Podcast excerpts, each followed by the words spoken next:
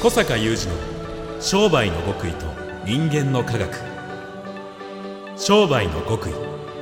それは人の営みの秘密人間の科学それは商売に通ずる扉ここでは学術研究と現場実践を併せ持った小坂雄二独自の視点からあなたの仕事と人生に役立つ情報をお伝えします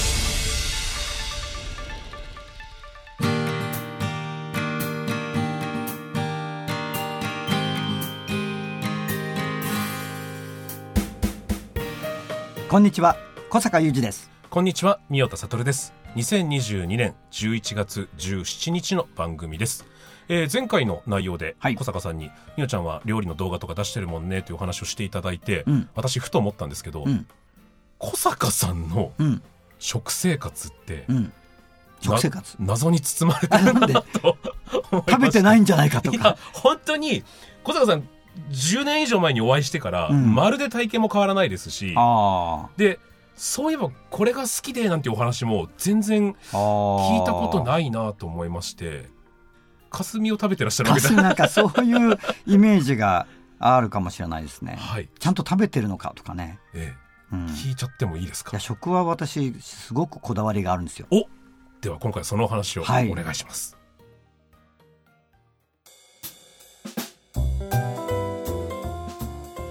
本邦初公開か小坂さんの食生活といやそもそもね三田さん料理なさるじゃないですか、僕料理ができないんですよ、 あされないんですされねないっていうかねできないんですよあそうなんですね意外ですあのものすごく不器用でええいやそれも意外だってよく言われるんですけど、はい料理知ってそうみたいなねいやもうなんか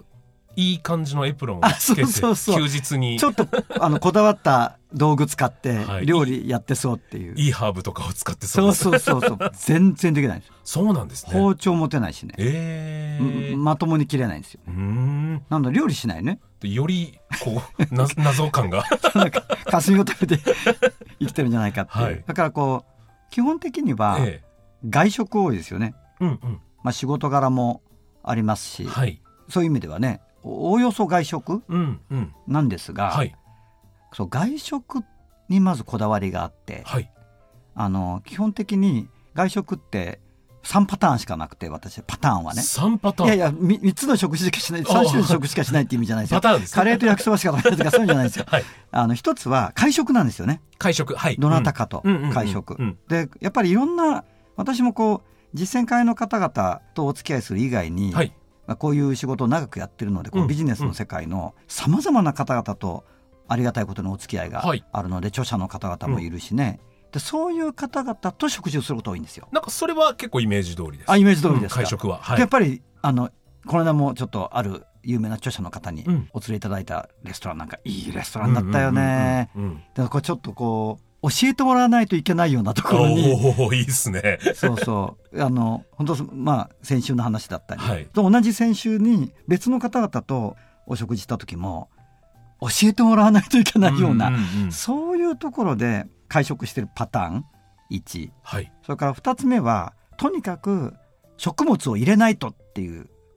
ああもう忙しく忙しでくてだけどここで入れとかないとこの例えば夕方からのウェビナーで力尽きるとかうんうんね、うんうんそういう食事が多いんですよ私ああお忙しい中でもうエネルギー補給補給を目的とあとした脳の動きを考考える と、はいやっぱこう1時間前にこれを食べとかないととかああもしちょっとこうあのお弁当でも食べたければもうなんか2時間前には食べないととかねう、ーんそういうのあるんですよ。ご自身のバイオリズムまあ、の脳科学的にとかねなるほどいろいろそういう情報はやっぱり、はいはいはい、まあ、自分なりに持っていて、うんまあ、そうああいうのは大体諸説あるんだけど、うん自分なりに持っていて、まあ、そういうのでこう脳に手っ取り早く糖分をバーン入れるみたいな時にヤクルト飲むとかねへえでもう今日はゆっくり食べてるな何を食べてる時間もないなみたいな時の力強い仲間はバナナとかね そういうそういうの多いんですよ私多いパターンはいいやすすごい落差ですあすごいね会食からのすごい落差バナナみたいな外食からのバナナだからすごい落差ですよはいすごい落差なんですよで3つ目は、はい家で食べる時はいこれはイベントですう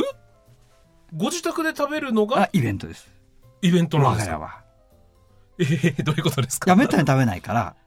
ああ、もうずっと基本、外でエネルギー補給か会食をされてるから、うんご自宅で食べる機会の方が、ものすごいレアなんですねえ なるほだど。からイベントうんうんうん。なんかまあ妻も忙しいのではい。そうあのしょっちゅう作ってるわけじゃないんですけど、まあ、こういう時はものすごく料理上手なので、うんこう名物料理が出てきたりと我が家の名物料理が出てきたり、えー、素敵。それからこうデパ地下でいろいろ買ってはい。並べて、だからそこはもうダイニングで食べないんですよリビングにバー並べてえー、ちょっとお惣菜パーティーみたいな。バーティーみたいなそれで、でまああの細かい話になっちゃうんだけど、はいそこはホームシアターになってますから、あーまあ、絶。対映画見るね、なるほど。なるほど。まあ、映画とかちょっとこう今日は、まあ、大体映画が多いんだけど、うんうん映画じゃ、まあ、この間うちなんかちょっと「鎌倉殿」が溜まってるのでうんうんうん「よし鎌倉祭りだ」みたいな感じで と鎌倉殿連続で見るみたいなでじゃあちょっと和風なこういうつまみのご飯がいいねみたいな感じでこう鎌倉殿に合わせてねはい。だから洋食でみたいな感じの時は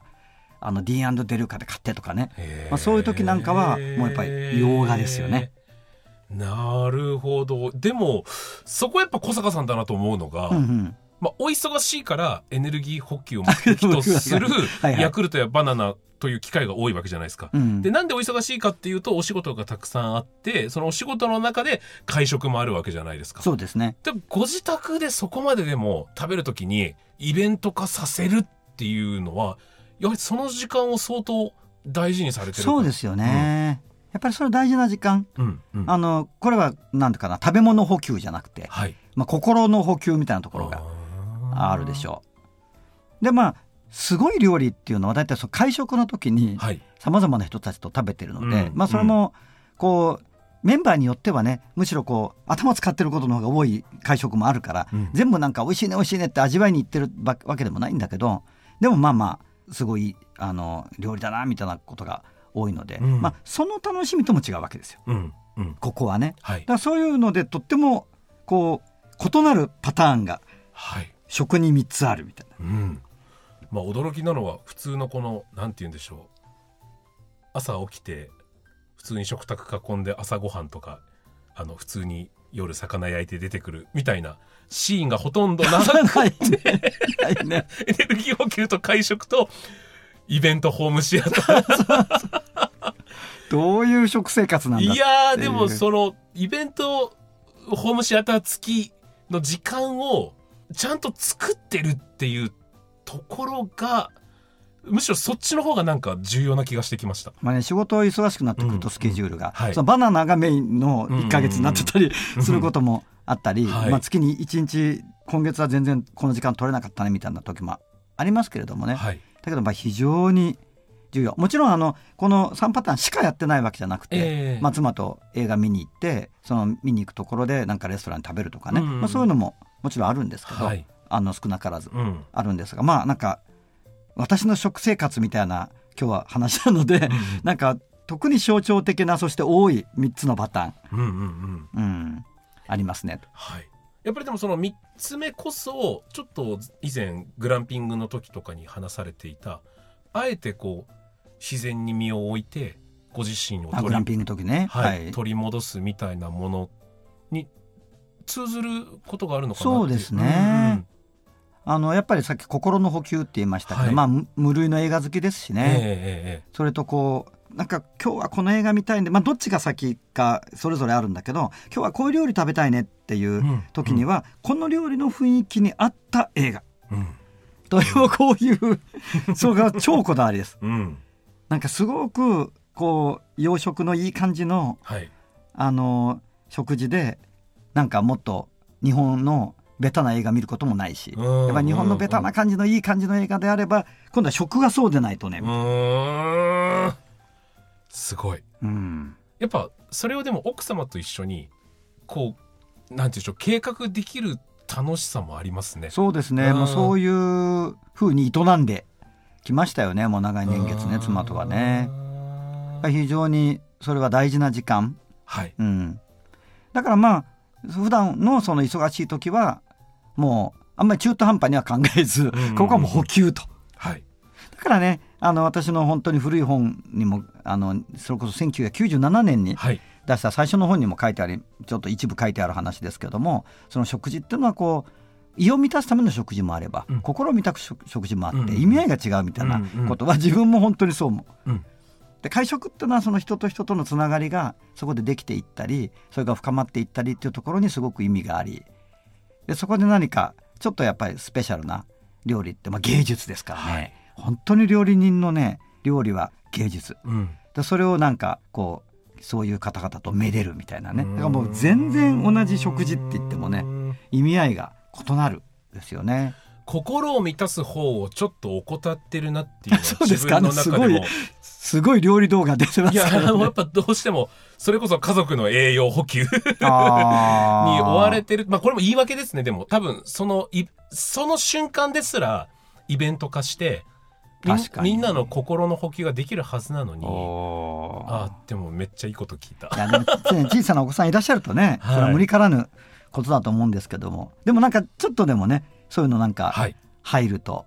あのいいかもしれないですよね。はいはい、心と栄養 そう、心の栄養補給と体の栄養補給、うんはい、両方やると。はい小坂さんの食事風景を見かけない理由はよくわかりましたはい、ありがとうございます。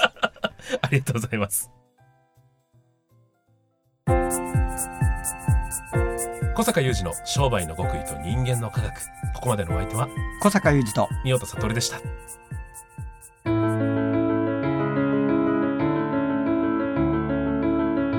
小坂雄二の商売の極意と人間の科学 Presented by オラクル